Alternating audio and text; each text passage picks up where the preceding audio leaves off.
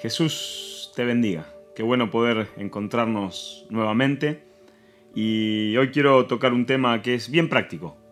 Quiero hablarte sobre cómo orar por aquellas cosas que queremos, que amamos, por aquellos que están perdidos sin Jesús. Muchas veces cuando estamos en las campañas o cuando estamos en reuniones, se acercan muchos a preguntarnos y a pedirnos oración por sus hijos, por sus esposos, por sus esposas, por parientes cercanos.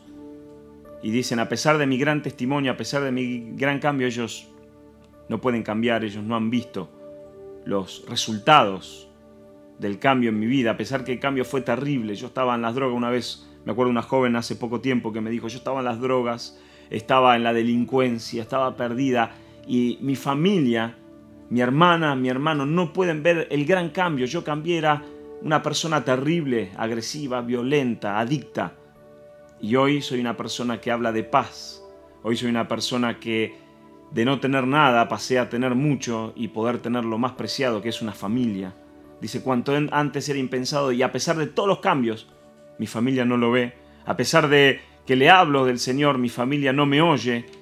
Y muchas veces nos preguntan, ¿cuál es el problema? ¿Qué es lo que pasa? Tienen el corazón duro.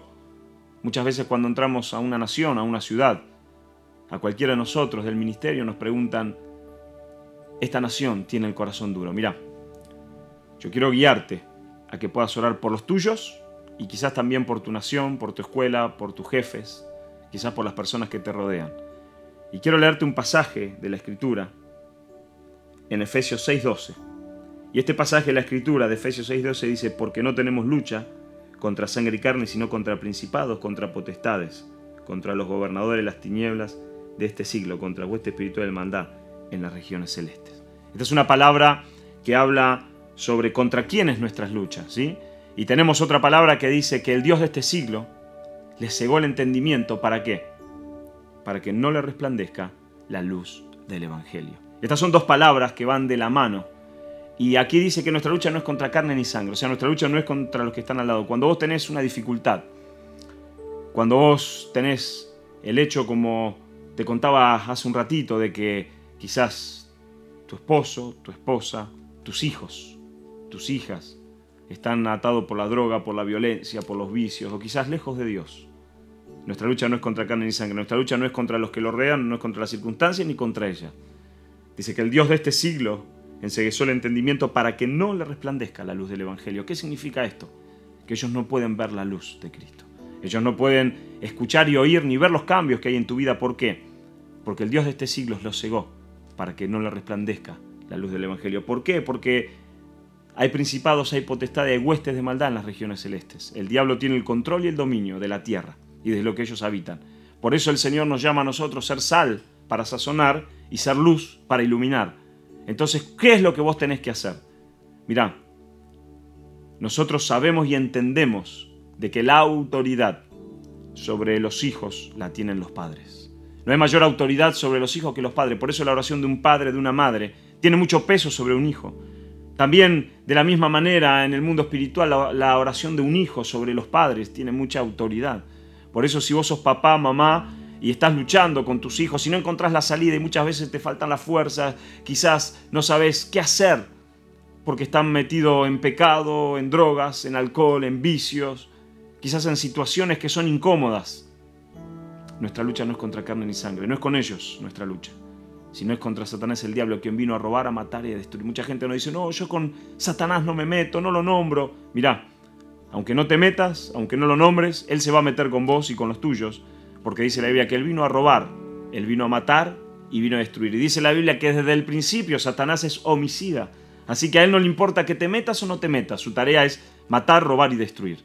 Por eso nuestra oración de guerra contra Satanás tiene que ser Satanás diablo, conforme a lo que dice la Biblia, que no es contra carne ni sangre nuestra lucha, y que el Dios de este siglo cegó el entendimiento para que la luz de Cristo no le resplandezca, tiene que ser Satanás diablo en el nombre de Jesús yo te ordeno que sueltes la mente, la vida de mi hijo, para que le resplandezca la luz del Evangelio. Satanás, yo en el nombre de Jesús te ordeno ahora que toda ceguera, que todo Dios de este siglo que esté cegando la mente y la vida de mi hijo, de mi esposo, de mi esposa, de mi hija, de un pariente o de quien sea o de esta ciudad, en el nombre de Jesús yo te ordeno que lo sueltes. Esa tiene que ser tu oración.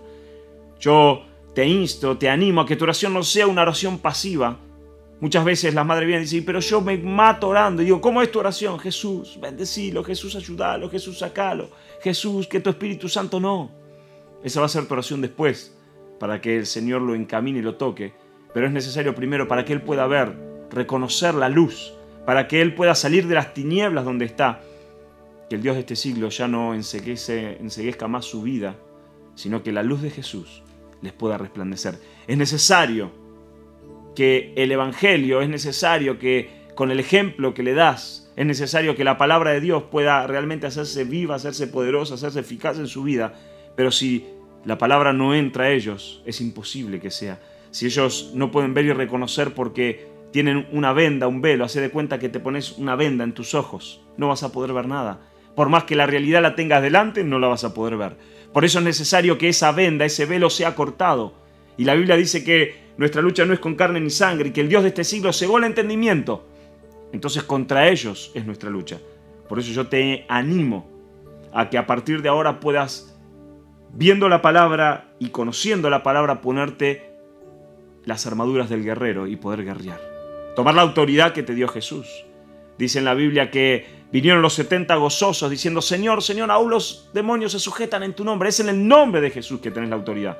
Por eso yo quiero animarte ahora, que ahí donde estás, vos puedas levantar una guerra, un clamor, una oración de poder.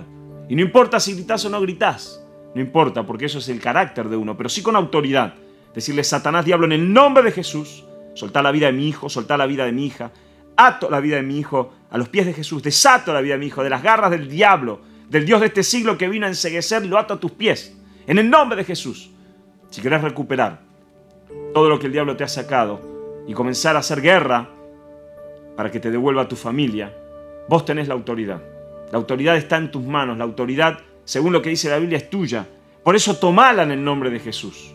No salgas corriendo a otros lados, no salgas corriendo a buscar, sino parate ahí donde estás, ahora mismo, y toma la autoridad de parte de Jesús. El Espíritu Santo está contigo y si está el Espíritu Santo, al igual que en Jesús, dice que la misma autoridad y aún mayor cosas que Él haremos y la misma autoridad que estaba en Él está en nosotros. Por eso ahora tomad esa autoridad ahí donde estás y comenzá a hacer guerra. Comenzá a hacer guerra. Comenzá a reclamar, comenzá a orar, pero una oración diferente. Ya no sea una oración pasiva, sino directamente comenzá a bombardear allí al Dios de este siglo que enseguezó el entendimiento y la vida de tu hijo. Si estás en una ciudad y querés un avivamiento, es lo mismo. Decirle, Satanás, diablo, saca tus manos de esta ciudad ahora, principado, potestades, huestes, en el nombre de Jesús, espíritu de violencia que estás en mi ciudad, suelta mi ciudad ahora, Comencé a hacer guerra, juntate con dos, con tres, con cuatro. Así comienzan los avivamientos. Buscando del Espíritu Santo y buscando, haciendo guerra contra el diablo para que suelte las mentes, suelte las vidas. Y que realmente la luz de Jesús pueda resplandecer en ese lugar. Luego, una vez que hayas orado, sí, claro, tenemos que desembarcar y tomar el terreno. Salir a predicar, salir a hablarles de Jesús. Pero primero hace una oración de guerra. Y hasta que sientas que se rompe algo en los aires, en las regiones celestes, como dice la palabra, hasta que sientas esa ruptura. Cuando sientas esa ruptura, ahí salí a tomar el terreno y no va a haber resistencia del enemigo. Así que ahí donde estás, yo te animo que puedas levantarte y comenzar a hacer esta oración.